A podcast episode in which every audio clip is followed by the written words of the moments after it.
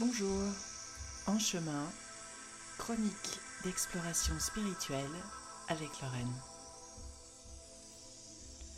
Nous sommes aujourd'hui le lundi 29 novembre 2021. La saison des éclipses, euh, puisque nous avons eu une éclipse lunaire lors de la pleine lune, on va avoir une éclipse solaire lors de la nouvelle lune bientôt. Cette saison-là peut s'avérer très bousculante euh, et,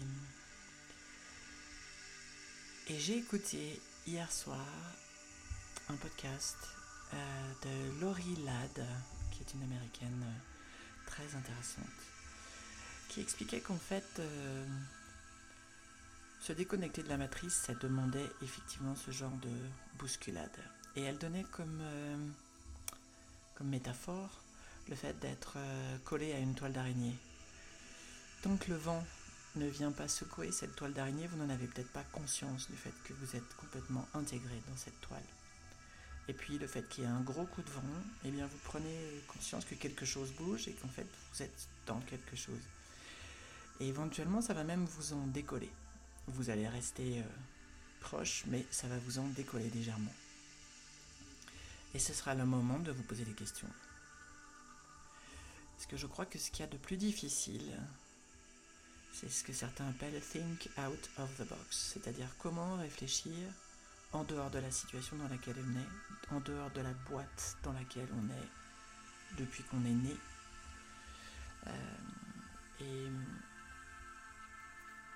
alors moi, c'est pas tellement cette crise sanitaire euh, que ça vient ça, ne vient pas résonner sur ça, ça vient plus résonner sur toute la remise en cause euh, de cette euh, rupture totale des liens avec ma mère euh, que je dois du coup revoir.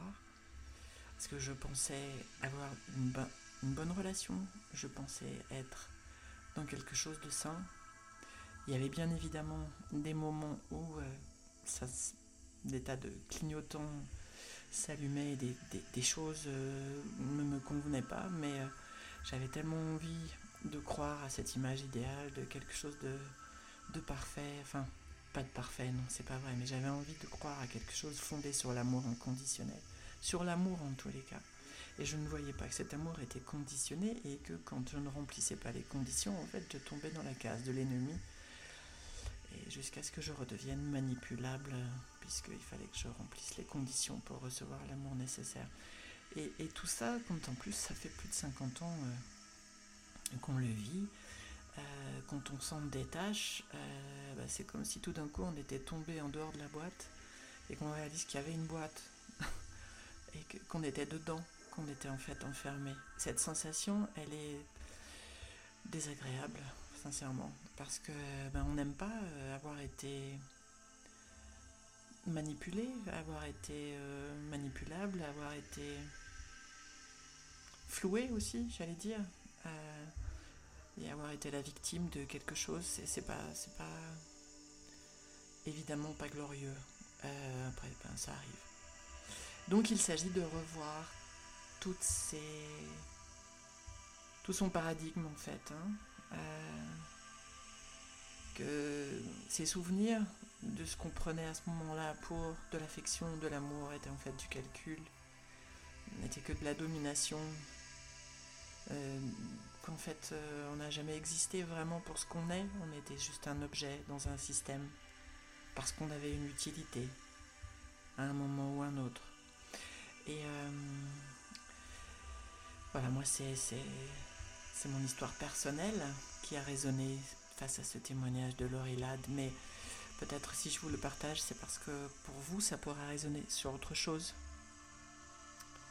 Voilà. J'espère que ceci euh, vous intéresse et, et que En Chemin continuera à vous accompagner. Bonne journée.